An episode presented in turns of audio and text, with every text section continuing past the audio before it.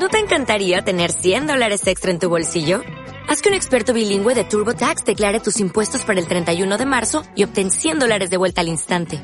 Porque no importa cuáles hayan sido tus logros del año pasado, TurboTax hace que cuenten.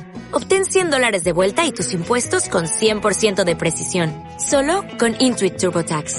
Debes declarar para el 31 de marzo. Crédito solo aplicable al costo de la presentación federal con TurboTax Full Service. Oferta sujeta a cambios o cancelación en cualquier momento. Oye, ya tengo en línea, en línea virtual, a mi gran amigo eh, y colega Ernesto Jerez, a quien a la distancia le damos la bienvenida. Primero que todo, saber, Ernesto, ¿cómo estás tú y tu familia en este tiempo de coronavirus? Buenas tardes a nivel nacional. Buenas tardes, David, y a todo Panamá. Eh, bueno, en una situación muy difícil, pero en una situación donde tenemos que estar pendientes de cuando se dé el visto bueno, ¿no? Para que podamos reanudar nuestras vidas con, entre comillas, la nueva normalidad. ¿Cuál va a ser esa? Todavía no sabemos. Yo estaba escuchando lo que ustedes decían allí y prácticamente lo último que sabemos es que hace unos días Major League Baseball, los equipos, los dueños, le dieron un documento de 67 páginas al sindicato, a los jugadores, para ver cómo llegan a un punto medio. Eh, se habló de nuevas modificaciones en cuanto al tema de salud, pero el tema económico, que yo creo que es muy importante también aquí, independientemente de que muchas veces pensamos que lo económico pasa a un segundo plano, eh, la verdad es que no es así. Leíamos en el día de hoy también a nuestro compañero Buster Olney en un artículo publicado en ESPN.com en el que él decía de que si no se juega por los jugadores, son los jugadores los que van a quedar más mal aquí. Eh, correcto. Eh, y pareciera lo que inicialmente, pues todo el mundo quiere que haya, haya béisbol en grandes ligas, pareciera convertirse en una lucha de poder.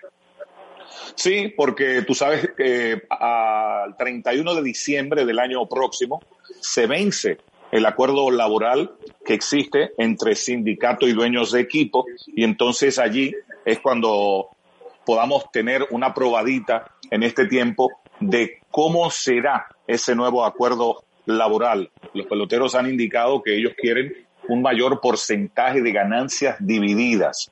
En este momento el porcentaje anda, no sé, algo así como 52-48, 51-49, pero lo cierto es que eh, el acuerdo laboral existente vence el próximo 31 de diciembre del año que viene del año que viene, correcto. Eh, es más, en, la, Major League Baseball los dueños de equipo le dijeron, bueno, si quieres ir a 50-50 en partes iguales, eh, posiblemente no vas a ganar lo mismo que, que vas a ganar como si fuera un pelotero.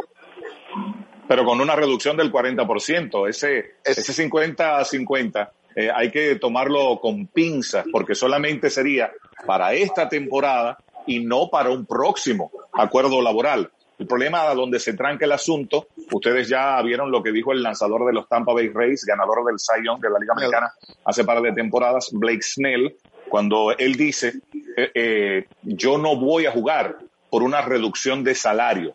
Y allí entonces es donde viene el problema, porque a ellos en marzo, a los jugadores, alrededor del 26, les dijeron, en plena ya pandemia, eh, que iban a ir con un prorrateo del salario.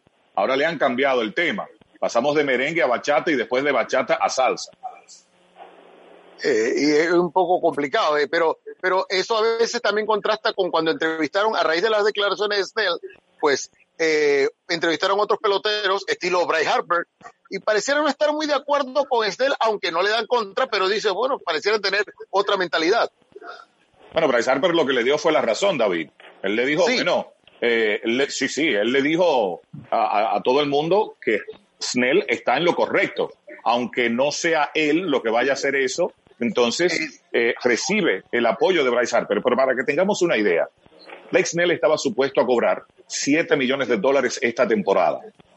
De una, de una, si comenzamos el primero de julio, aunque yo soy un poquito pesimista con esa fecha, eh, se ha hablado también del 4 de julio porque es una fecha simbólica, se celebra la independencia de los Estados Unidos, pero ya vamos a poner primero de julio, ya se perdió la mitad de la temporada. Entonces, si es prorrateado todo de 7 millones, él baja a 3 millones y medio. Y ahora le están diciendo, vamos 50 y 50, pero yo te voy a reducir otro 40%, entonces a Snell le vendrían quedando la módica suma, imagínense una chilata de un millón y medio de dólares y él dice que él no está dispuesto a aceptar esa reducción y que si es así, que él mejor se quede en su casa porque todavía hay muchas interrogantes en cuanto al tema de salud. Ahora, si el sindicato acepta esta propuesta, a Snell solamente le va a quedar jugar, porque si no juega, no cobra.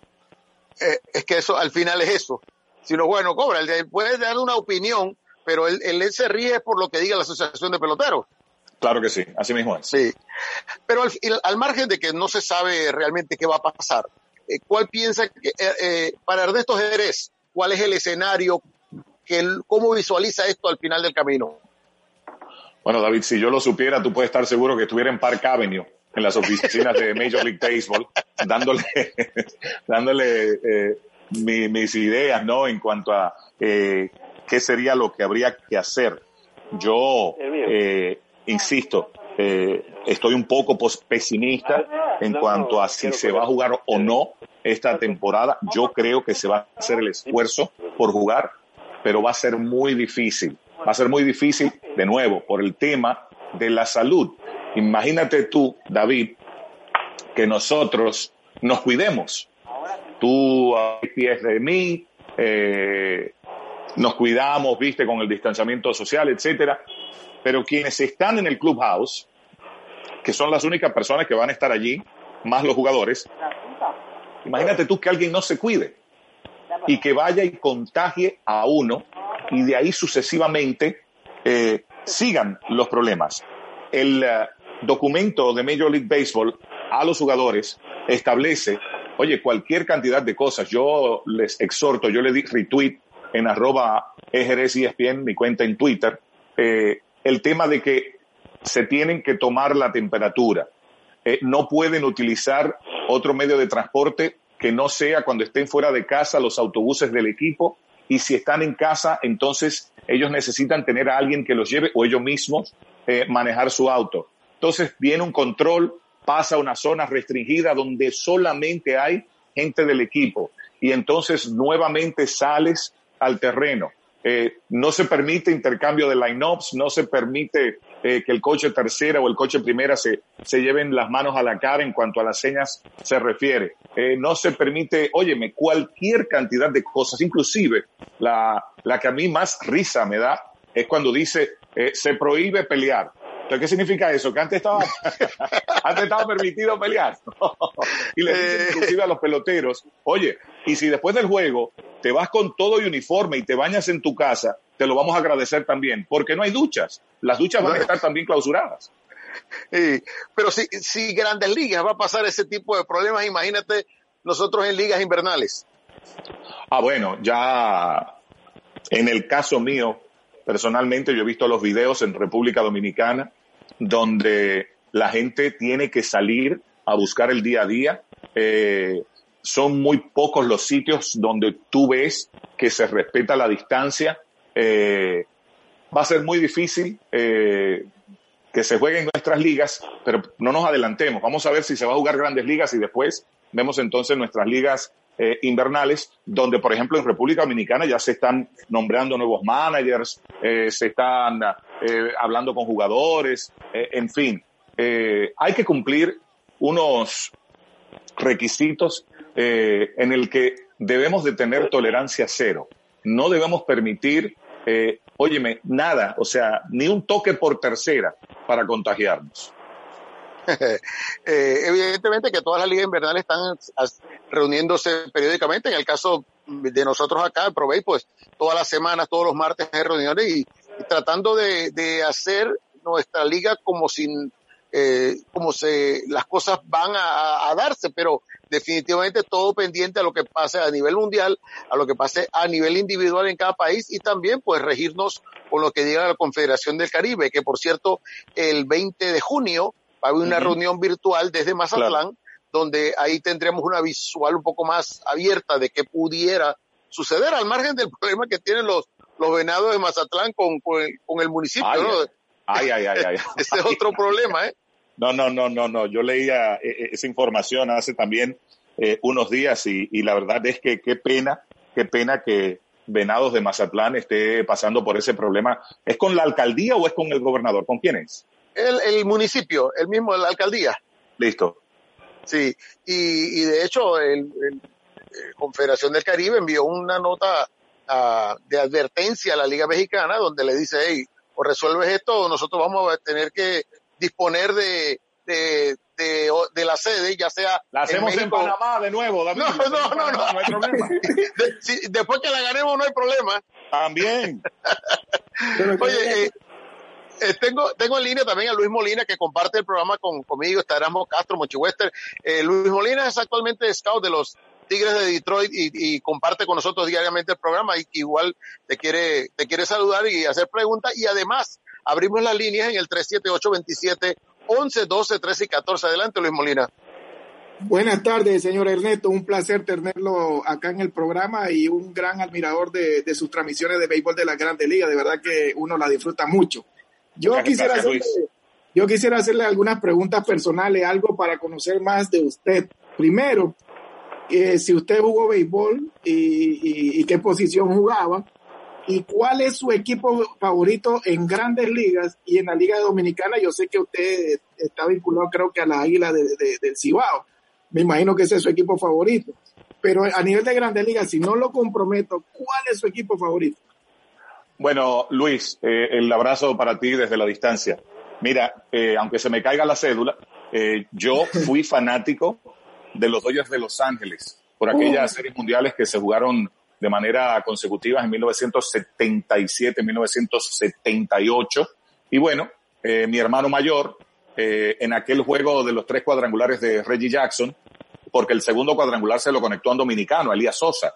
Elías bueno, Sosa, hermano sí. mío, Miguel Ángel, eh, se volteó y me preguntó, ¿a quién tú le vas? Y yo de frente, me lleva cuatro años y medio, eh, le dije, no, ¿a quién le vas tú? Le dije, bueno, yo le voy a los Yankees, ese es el equipo de Nueva York. Y le digo, bueno, yo le voy en contra tuya. Bueno, y entonces ya el resto es historia, los sufrimientos, cada vez que los Yankees ganan un campeonato, Miguel Ángel, mi hermano, me lo recuerda, aunque yo le recuerdo a él que la última vez que los Dodgers y los Yankees se midieron en una serie mundial fue en 1981 con la Fernando Manía, hubo tres jugadores más valiosos en esa serie mundial y uno de esos jugadores más valiosos fue también dominicano, la negra pola, Pedro Guerrero. Eh, en República Dominicana, yo soy de Santiago, cibaeño, eh, aguilucho desde chiquitico. Y de hecho ese es, ahorita te decía, fui fanático de los Dodgers, ya no, eh, debido a, ya que me dedico a esto de la narración, ¿no? Pero a las águilas cibaeñas las llevo en el corazón y moriré aguilucho. Oye, eh, mucho, y me están preguntando en redes sociales, ¿cómo se inicia Ernesto Jerez, eh, Jerez en esto de las narraciones? Bueno, hace mucho ya, ya yo tengo 25 años en ESPN y comencé cuando salió Sports Center, el noticiero deportivo del canal, era todo en off, nada iba en cámara, nos mandaban eh, el guion desde Inglaterra y teníamos que traducirlo. Después veíamos el video del programa, los segmentos, e íbamos a la cabina y hacíamos Sports Center en español. Para 1996, ay, a Luis, eh, Luis, yo jugué béisbol hasta Ajá. los 12, 13 años, después cambié al basquetbol. Eh, quiero pensar que fui mejor jugador de basquetbol que pelotero. Eh, mis padres siempre se orientaron en la educación, o sea que no iba a ser ninguno de los dos por esa época en la que vivíamos. Y, y bueno, en el 96 tuve la suerte de que yo primero narré basquetbol, fue basquetbol universitario. Oh. Después pasé a la NBA en esos playoffs del 96 y ya en el 97 eh, Héctor Martínez era la persona que narraba los juegos de los domingos en español. David, no sé si lo recordarás, Héctor Martínez sí, era la, claro. voz, la voz de los Medias Rojas de Boston en español. Sí, sí, tuve la oportunidad Entonces, de conocerlo. Héctor se retira, se dedica a una radio cristiana y Luis Alfredo Álvarez, mi compañero venezolano y yo, vamos donde el director de talento y le decimos que nosotros queremos narrar béisbol. Él nos pregunta quién narra y quién comenta y Luis Alfredo, eh, que me lleva 10 años de profesión, eh, dijo, no, Ernesto que narre y yo comento. El resto es historia, la Serie Mundial del 97, la gana el niño Edgar Rentería, los Marlins le ganan a los indios en siete juegos, eh, y de en adelante, pues, eh, mi carrera comenzó a desarrollarse, comenzó a evolucionar, y eh, hay que recordar que en esa época habíamos dos narradores que éramos Luis Alfredo y yo, y había juegos David, y ustedes también lo van a recordar, que el juego del domingo, que era a las 8 de la noche, a veces salía a la medianoche o al otro día al mediodía. Pero nosotros dijimos, nosotros lo que queremos es eh, narrar esto con pasión, echarle ganas. Ya entonces el béisbol tuvo más cabida eh, en el canal eh, y ya muchos de los juegos de los domingos comenzaron a salir en vivo. Pero así, ya a partir del 96, primero con basquetbol universitario y NBA, y después ya mi temporada completa narrando a partir de 1997. Bueno, tengo varias preguntas aquí en redes sociales. Eh, insisto, abrimos las líneas en el 378 27 11 12 13 y 14 para preguntas y comentarios con Ernesto Jerez. Eh, me preguntan aquí, ¿qué disfrutas más, narrar, béisbol o baloncesto? Son diferentes, David. El béisbol es más de familia, es más de estar sentado en la sala. Después de cada tres outs hay una pausa, vamos a comerciales, regresamos, pero eh, el básquetbol tiene también eh, su parte fabulosa que es más intenso, es de más ansiedad, hay más energía.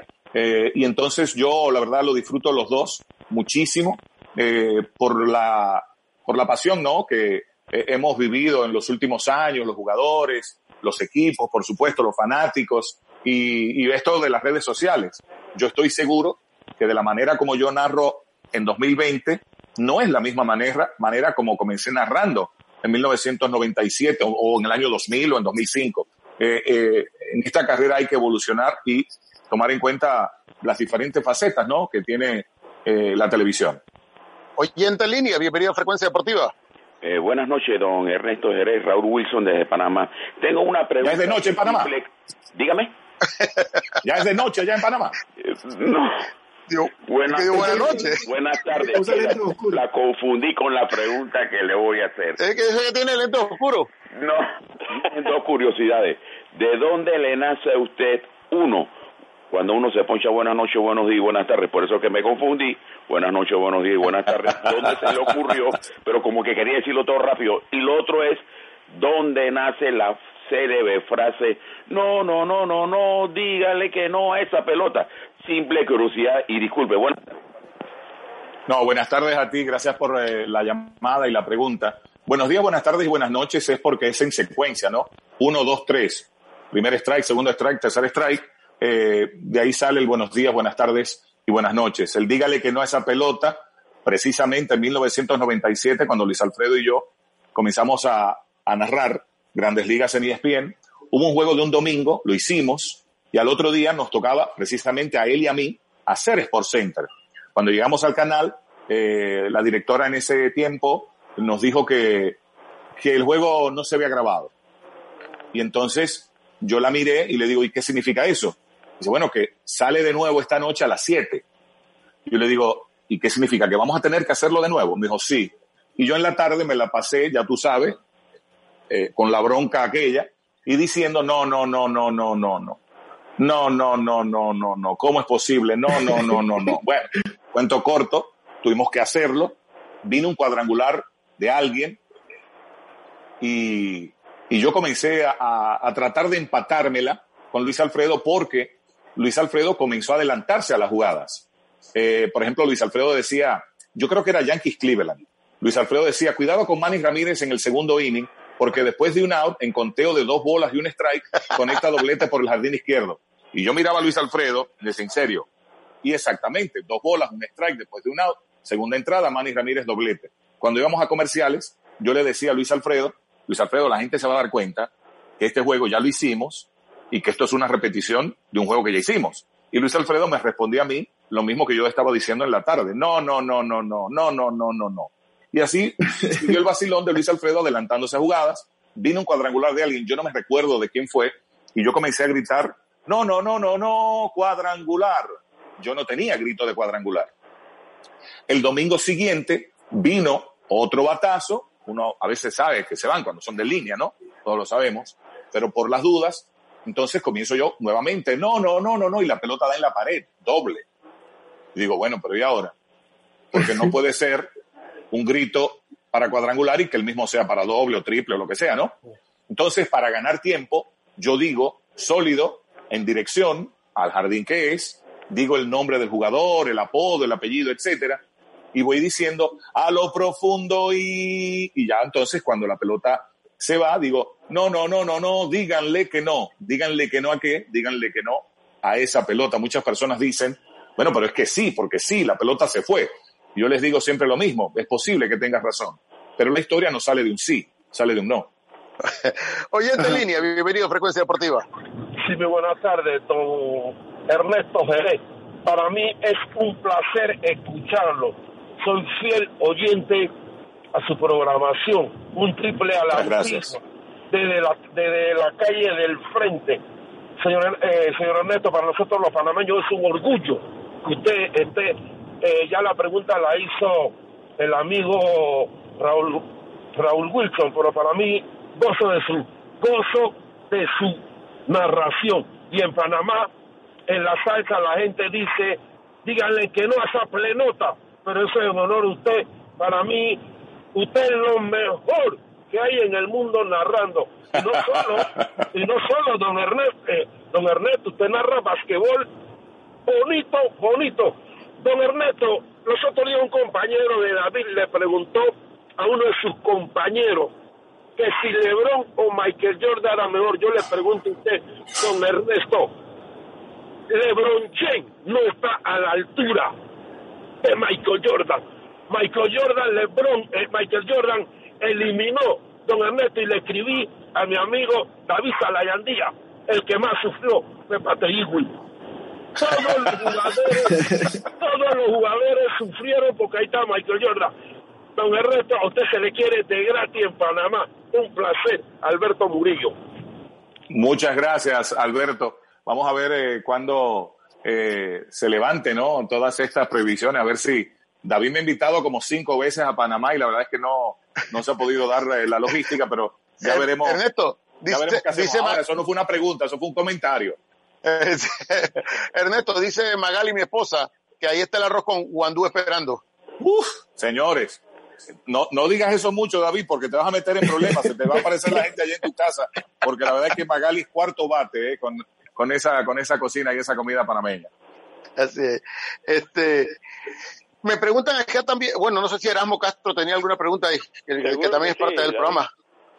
Eh, bueno, eh, Ernesto Jerez, eh, me da mucho gusto saludarte. A lo mejor no te acuerdas de mí, pero hemos, nos hemos conocido en muchas transmisiones de, de béisbol de grandes ligas, de series mundiales, juegos de estrella, etcétera. Y déjame decirte algo que va en línea con lo que estaba mencionando el amigo Murillo. Me- eh, tus narraciones siempre son bienvenidas y son muy admiradas, por lo menos por parte de mi persona, seguro, porque tu dicción es excelente, tu voz es excelente y tienes un conocimiento profundo del deporte. Eso hace que tu- tus narraciones siempre sean muy agradables, muy interesantes y muy entretenidas. Así que me complace mucho eh, saludarte. Tengo un par de... Muchas, muchas gracias, Erasmo. Y sí, me recuerdo de ti, Erasmo, ¿eh? Sí me recuerdo. Gracias. Oye, tengo unas preguntitas aquí. Eh, primero, eh, cuando tú haces unas narraciones, eh, cuando estás en tus narraciones, a veces haces unos cálculos matemáticos que para mí es muy difícil seguir. Uno más uno, no sé qué, si llevas dos y, y no sé cuánto. Eh, eh, verdaderamente eh, ah, me hace pensar que tú tienes una tremenda educación matemática o sencillamente estás haciendo un chiste de muy buen gusto. Lo, lo otro Sí, es que hay una similitud. Hay, hay similitudes. En antes mencionaste todas estas similitudes que fueron eh, eh, puestas por ah, el Major League Baseball eh, con relación al, al juego de béisbol, por supuesto, en donde eliminan todas estas eh, costumbres que tienen los jugadores, incluyendo no bañarse en, en el en el clubhouse. Pero yo me pregunto, ¿hay similitud entre esas limitaciones en las que expone, eh, que se imponen allá en Corea y Taiwán, eh, igualmente que en los Estados Unidos? Y la última pregunta es que la verdad es que esto que está sucediendo es terrible, porque si eh, se logra superar el problema de la pandemia y luego el otro año haya una nueva negociación para un acuerdo laboral entre los jugadores y los dueños, y esto eh, termine en una huelga de béisbol, verdaderamente yo creo que van a acabar con el béisbol definitivamente en, en los Estados Unidos y posiblemente en Latinoamérica. Mira, Erasmo, ese es un excelente punto por lo que hablábamos ahorita en cuanto a este acuerdo laboral que termina el año que viene, el 31 de diciembre, y lo que quiere para esta temporada, cuando se juegue, si es que se juega, eh, lo que busca Major League Baseball en cuanto a lo que le ofrece a los jugadores. Y por eso los jugadores y el sindicato, con Tony Clark al frente, Tony Clark fue jugador también de béisbol con los Tigres de Detroit, precisamente, eh, entre otros equipos, también jugó con los Yankees, si no me falla la memoria, los Mets, en fin. Lo cierto es que el sindicato, por cuestiones laborales, yo no soy un experto en derecho laboral, pero el sindicato tiene que tener cuidado de no caer en una situación parecida a la de este año versus la próxima temporada, porque si se quiere utilizar un término, este es un acuerdo pasajero, el que ellos o al que a ellos llegarían y no tendría nada que ver con el acuerdo laboral que se firmó ya hace años atrás. Entonces, de cara al futuro, si los jugadores ceden mucho en cuanto a lo económico, ¿quién quita que los dueños de equipo vayan junto a Major League Baseball y le digan, no, pero ustedes demostraron que sí pueden jugar con esos salarios? Hay gente que piensa que eh, se dispararon los salarios en, en, grandes ligas, lo que le dieron a Mike Trout, lo que le dieron a Bryce Harper, lo que le dieron a Manny Machado, Nolan Arenado y para ustedes contar. Pero yo siempre he dicho lo siguiente, el que es bueno siempre se va a llevar la mayor parte del pastel. Si usted es bueno en grandes ligas, si usted es una superestrella, a usted le van a pagar. Eventualmente a usted le van a pagar. El problema es qué hacemos en la tabla del medio hacia abajo. Por eso se puede hablar de el salario promedio de grandes ligas versus la media en cuanto a los salarios que están ofreciendo los equipos de grandes ligas a los jugadores. Tenemos oyente en línea, bienvenido a Frecuencia Deportiva. Buenas tardes, David Eloy, ¿cómo estás? Aló. Eloy Núñez, David. Adelante, Eloy, se escucha un poco lejos, ¿eh? Ah, eh, Ernesto, Eloy Núñez, mi papá y mi hermano Camilo, Bernardo Núñez Camilo eran buenos amigos tuyos y tuvieron muchas series mundiales juntos, ¿te recuerdas? Claro que sí. Bueno, qué gusto tenerte en este, este programa he escuchado. Yo soy un admirador de tus transmisiones, igual que todos en Panamá, si se escucha bien. Yo te quiero hacer dos preguntas muy cortas. ¿Cómo ves a Big Papi entrando al Hall de la Fama? Eh, eh, ¿Entraría en la primera vuelta? Y la segunda pregunta, ¿qué va a hacer o sea, la cantidad de talento dominicano que hay actualmente en las grandes ligas? Eloy Jiménez, Fernando Tatís, Vladimir Guerrero Jr. Se están tomando la Grande Liga definitivamente por la cantidad de talento. No, se la están tomando, Ernesto. Hay, que ser sincero. Y los dos hijos que tiene Vladimir Guerrero, que son tan buenos, y, yo me siento orgulloso del gran talento que ustedes tienen. Y ojalá eh, nosotros pudiéramos en un futuro traer esas escuelas que tuvieron en Venezuela para Panamá y desarrollar el béisbol como ustedes lo desarrollan pero tú eres un, narrador de primera categoría, Ernesto, te felicito y estoy muy orgulloso. Antes de, tu llamada yo había conversado con David, le digo, la, la votaste, porque tener un personaje como Ernesto que le diga que no a la bola, ¿me explico? Así es que te felicito, Ernesto, bienvenido a Panamá y se la admira. Muchísimas gracias, muchísimas gracias. Mira, lo de David Ortiz. viviendo usted. Saludos. Gracias. Mira, yo creo que lo de David Ortiz es algo, yo no tengo voto al Salón de la Fama, Enrique Rojas y mi compañero, pero yo entiendo que David Ortiz debe de llegar al Salón de la Fama. Eh, si ustedes buscan los numeritos de Frank Thomas, quien está en el Salón de la Fama, Frank Thomas jugó más partidos como bateador designado que como primera base. Yo creo que Edgar Martínez, haber llegado también, eso va a ayudar mucho al Big Papi, porque yo creo que si usted habla de la organización de los Medias Rojas de Boston, eh, nadie en esos campeonatos de series mundiales hizo más durante los playoffs y en el mismo clásico de otoño que David Ortiz. Los números están allí además. Eh, yo creo que pudiéramos inclusive tener eh, un buen debate de quién es la figura más icónica que existe dentro de los Medias Rojas de Boston. Muchas personas se van a ir por el lado de Ted Williams, y es lógico. Pero yo no creo que después de allí eh, David sea segundo de nadie. ¿eh? Eso, eso hay que tomarlo en consideración y yo entiendo que David va a llegar al Salón de la Fama. Eh, lo otro, lo otro que fue David. Ah, lo de los dominicanos, sí. Lo de los dominicanos. Sí, le faltó Juan Soto, la fiera de los Nacionales de Washington y lo que hizo ese muchacho el año pasado. Eh, el béisbol está en buenas manos. Si se habla del gran talento joven dominicano que está en grandes ligas, el que viene de camino, y la verdad es que uno se siente muy orgulloso también.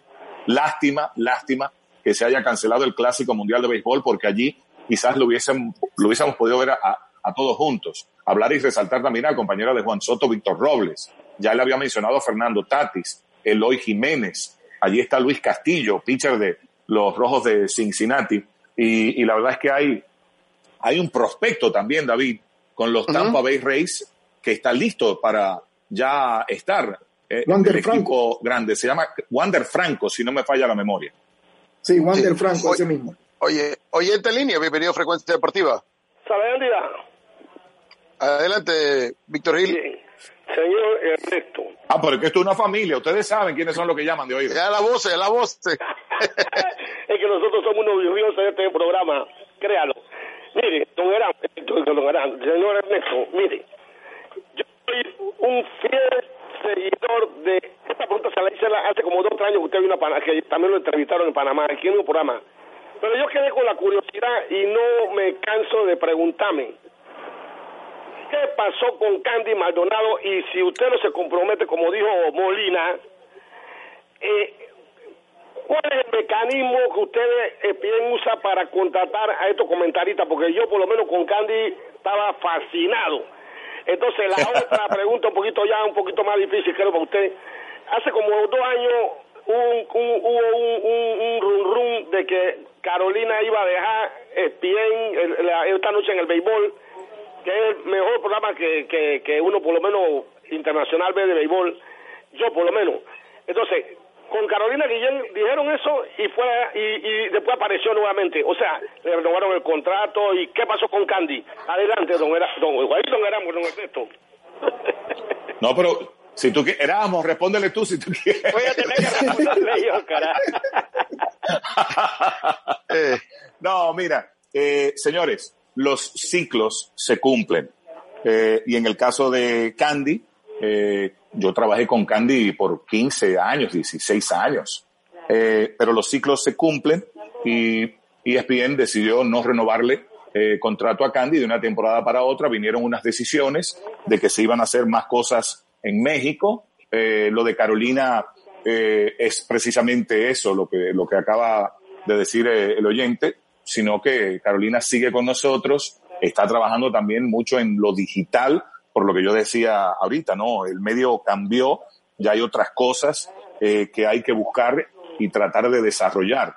Y ustedes van a ver si van a nuestras plataformas eh, en redes sociales, en Instagram, en Twitter, estrenamos nuestro canal de YouTube. Gracias por el apoyo. Eh, y Carolina está, Carolina está ahí también de lleno en eso de, de, las redes sociales en el canal de ESPN Deportes.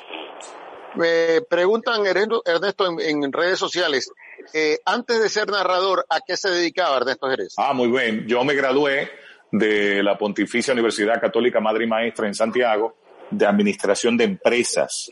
Eh, y desde que me gradué, la graduación fue, otra vez se me va a caer la cédula, tipo junio eh, del 91, junio, julio del 91 y yo la verdad es que además daba clases de inglés en el Dominico Americano en Santiago eh, y dije me voy me voy para Estados Unidos por un mes y ya cuente usted del, del 91 para acá cuántos años van. Ya yo tengo más tiempo viviendo en Estados Unidos que lo que viví eh, en República Dominicana. Yo me fui a los 23 de mi país.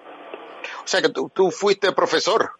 Yo fui digo Dicen que cuando uno es profesor no deja de serlo, David. Entonces, yo siempre he dicho que cuando eh, ya yo no esté narrando más, eh, me gustaría eh, volver a, a, involucrarme, ¿no? con esto de, de, de, enseñar, ya sea, viste, de, del medio eh, o volver a dar clases de inglés tampoco eh, me molestaría, pero, pero sí, yo creo que hay que, hay que mantenerse haciendo lo que a ti te gusta eh, y gracias a Dios pues nos ha ido bien, pero siempre pensando en el que no vamos a estar aquí para siempre. Y si Dios me da la oportunidad, también eso me gustaría hacer, volver nuevamente a, a tratar de pasarle a, la generación del futuro algunas de, mis experiencias vividas a lo largo de esta hermosísima carrera. Oye, estudié, línea, bienvenido. estudié producción en Boston. Yo lo que quería era ser productor y terminé siendo narrador, porque hay muchísimas facetas, ¿no? Que tiene que tienen los medios. Sí. Oyente línea, bienvenido a Frecuencia Deportiva.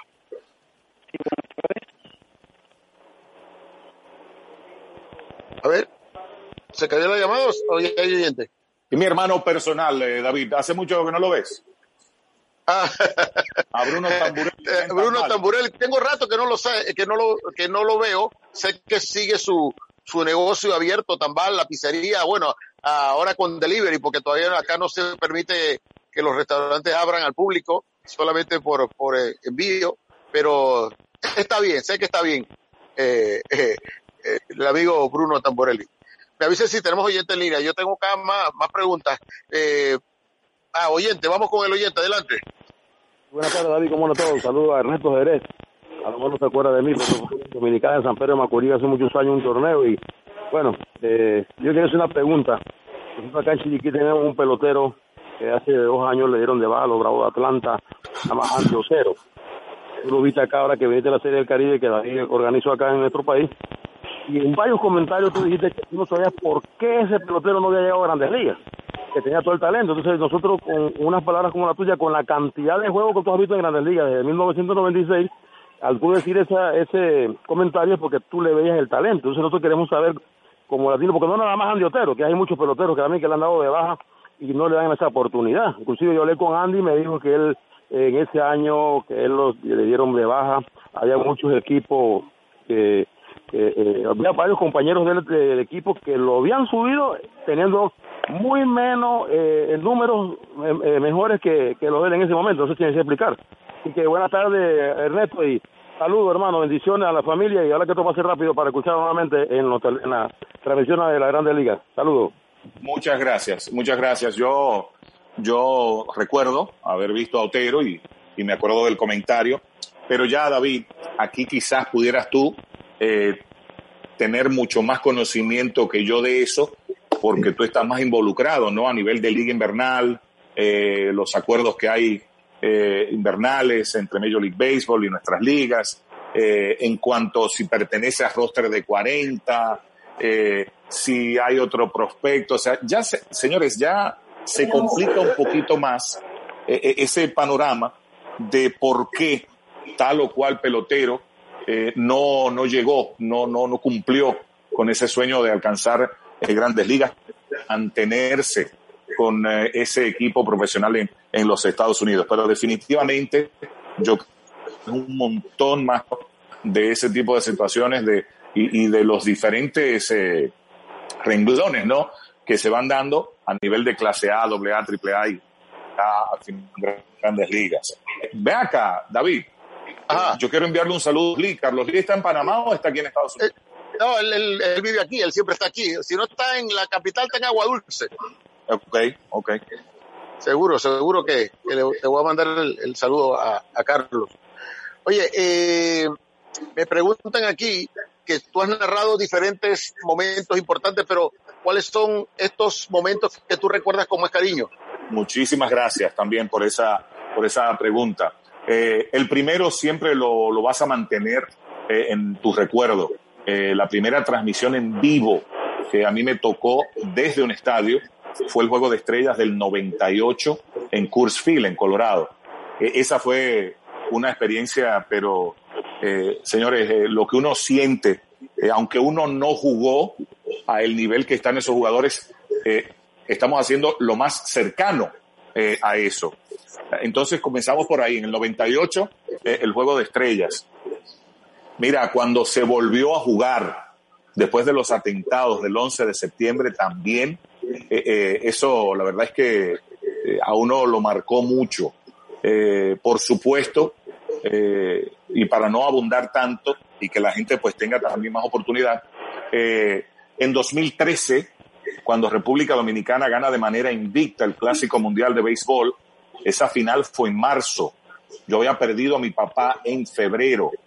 Y yo recuerdo el último out y ya, viste, comienza la celebración eh, en el ATT Park, así se llamaba en ese entonces, la Casa de los Gigantes de San Francisco, sacaron una bandera dominicana enorme que cubría tres cuartos del cuadro, el del infield, y yo miré hacia atrás y la verdad es que lo primero que me pasó por la cabeza fue, oye, la verdad es que a papi le hubiera gustado ver a nuestro país ganar el clásico de manera invicta. Inclusive si ustedes buscan, eh, yo salgo con Ozzy, Guillén, a cuadro, eh, vamos, enfocan la bandera, ahí es cuando yo me doy vuelta y eh, se quiebra, se, me quiebra la voz y Ozzy, gracias, gracias a Dios que me, que me ayudó allí porque si no, fritos hubieran estado a la orden del día. Pero sí, recordarme de mi papá en un momento tan importante para el equipo dominicano, de haber ganado el Clásico Mundial y de manera invicta, eh, a mi papá le hubiera gustado ver eso.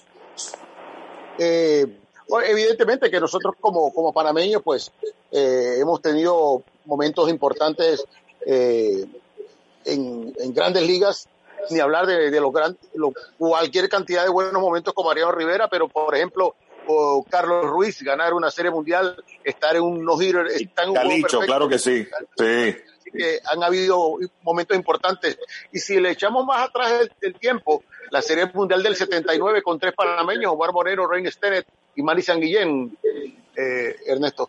Tú sabes que ahorita hablábamos de las águilas ibaeñas. Yo recuerdo de niño de ver a Omar Moreno. Un saludo también para Omar donde quiera que se encuentre y para su esposa que es dominicana también. Y yo recuerdo a las Águilas Ibaeñas eh, ver a Omar Moreno en el center field y ver a Dennis Stennett jugando en segunda. Oh. eso fue, eso fue, eh, es más, Omar Moreno lo quiere muchísimo en República Dominicana. ¿eh? Omar Moreno es dominicano porque nos, es más, Omar Moreno es santiaguero porque nosotros le dimos la llave de la ciudad.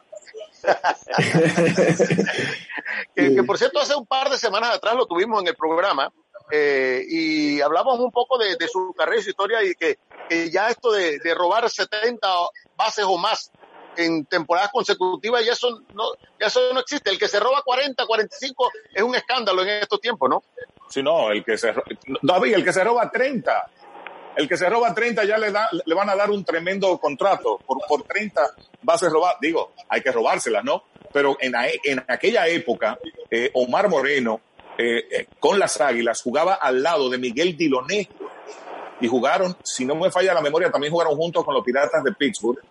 Miguel Diloné revolucionó el béisbol dominicano porque el santiaguero salía del trabajo a las seis de la tarde, llegaba a la casa, se daba un baño, cenaba y llegaba al estadio en la tercera entrada. Y ya el juego estaba 1 a 0 cuando preguntaba qué pasó, decían, es que te perdiste uno de Diloné. Una vez, Mario Melvin Soto, lanzador con los Rojos de Cincinnati y de los Leones del Escogido allá en la capital dominicana, nos hacía la anécdota de que cuando Diloné se le envasaba, él llamaba al catcher y le decía, mira, él se va a ir para segunda, pero tú no vas a tirar para segunda, tú vas a tirar la pelota a mí. Y él se va a ir a tercera y se la va a robar también, no tires, dámela a mí que de tercera él no va a pasar porque él no se va a robar el home. Y eso hizo Miguel Diloné, hizo que el santiaguero llegara temprano al estadio. ¿Era el mejor 1-2 de todos los tiempos, Omar Moreno con Diloné?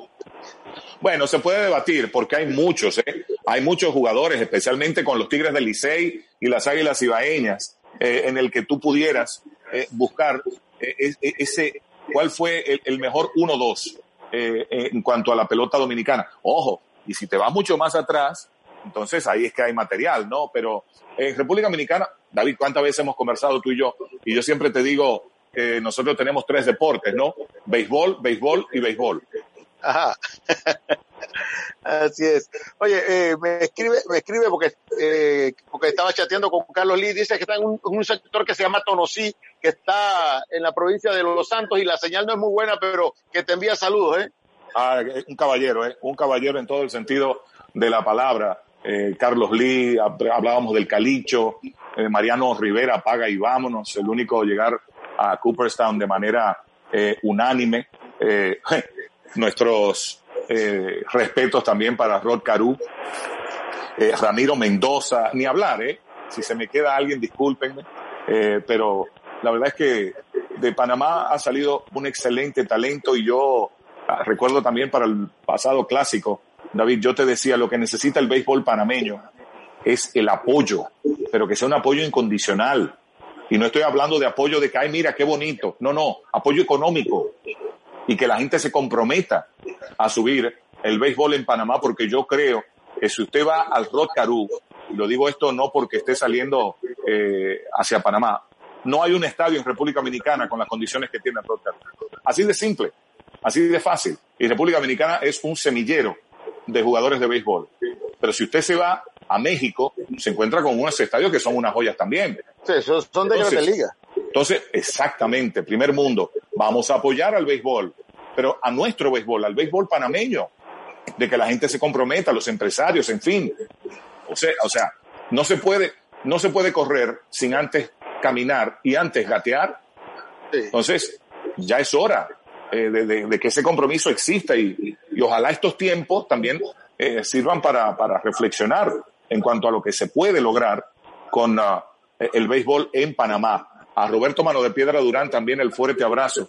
Eh, tuvimos la oportunidad alguna vez de, de, conocerlo y, y, te lo digo, yo de muchacho, cuando yo veía boxeo, aquella pelea, la primera con Sugar Ray Leonard fue bueno, toque de queda en República Dominicana. Oye, ya, ya se me está acabando el tiempo. Me pregunto un fanático aquí, eh, ¿qué piensa de que Pete Rose, Roger Clement, Barry Bonds y Kurt eh, ya deben estar en el Salón de la Fama? Igual Sammy Sosa. yo, yo entiendo, yo entiendo eh, que eventualmente, eventualmente, bueno, eh, Kurt Schilling llegó a 70%, se necesita un 75%, y Clemens, eh, Bonds, estaban por ahí por el 60, ¿no? Algo así. Eh, entonces yo creo que todo eso va a ir cambiando eventualmente. Ahora, yo, eh, lo de Sammy Sosa, gracias. Sammy Sosa nunca dio positivo a esteroides, ¿eh? Sammy Sosa se le critica más el bate con corcho y que se haya ido temprano de un juego que el mismo uso de esteroides. Sí. Y no estoy defendiéndolo, no tengo por qué defender a Sammy. Pero si usted va a la realidad, Sammy nunca dio positivo. Que usted diga, bueno, sí, pero mírale el cuerpo, etcétera. Esos son otros 500. Pero nunca dio positivo. Lo otro es lo de Roger Clemens, la bendita duda. Lo de Barry Bonds, la bendita duda. Eh, además de que eh, tuvieron, ambos tuvieron que ir a, los tribunales. Eh, entonces, lo de Pete Rose, Pete Rose, hay que ser consciente también que no se ayuda mucho. Porque hasta hace que, hasta hace uno, dos años, tres años atrás, él decía que él seguía apostando, pero no al béisbol. ¿Qué pasa? Entonces, eventualmente, ojalá, ojalá, porque no puede ser que el líder en hit de todos los tiempos en la historia de las grandes ligas no esté en el Salón de la Fama. Que el que más Cy eh, ha ganado, por encima de 300 victorias, ¿no? Tampoco eh, está en el Salón de la Fama. Que el líder histórico en cuadrangulares tampoco está en el Salón de la Fama. Ojo, yo creo que eso le da más mérito al Salón de la Fama que lo que le resta, porque entonces hay ciertas eh, directrices que hay que seguir eh, eh, para usted ser no solamente elegible, sino ser exaltado. Yo como norma tengo lo siguiente, y de nuevo, yo no tengo voto, yo no voto al Salón de la Fama. Ahora, todo aquel que dé positivo después del 2004, cuando Major League Baseball les dijo borrón y cuenta nueva, vamos a limpiarnos, las, los castigos van a ser mayores, ¿eh? Todo el que dé positivo desde el 2004 para acá, señores, si yo votara, nunca le daría mi voto. Sí, así mismo, ¿eh? Oye, lástima que se nos acabó el tiempo, Ernesto, dándote las gracias por haber estado con nosotros aquí en Frecuencia Deportiva. Saludos eh, a la distancia y estamos seguros que vamos a seguir eh, conversando en este momento pues de manera virtual, pero posteriormente pues nuevamente eh, de manera presencial y, y como siempre el gran cariño eh, de esta gran amistad de hace muchos años, Ernesto.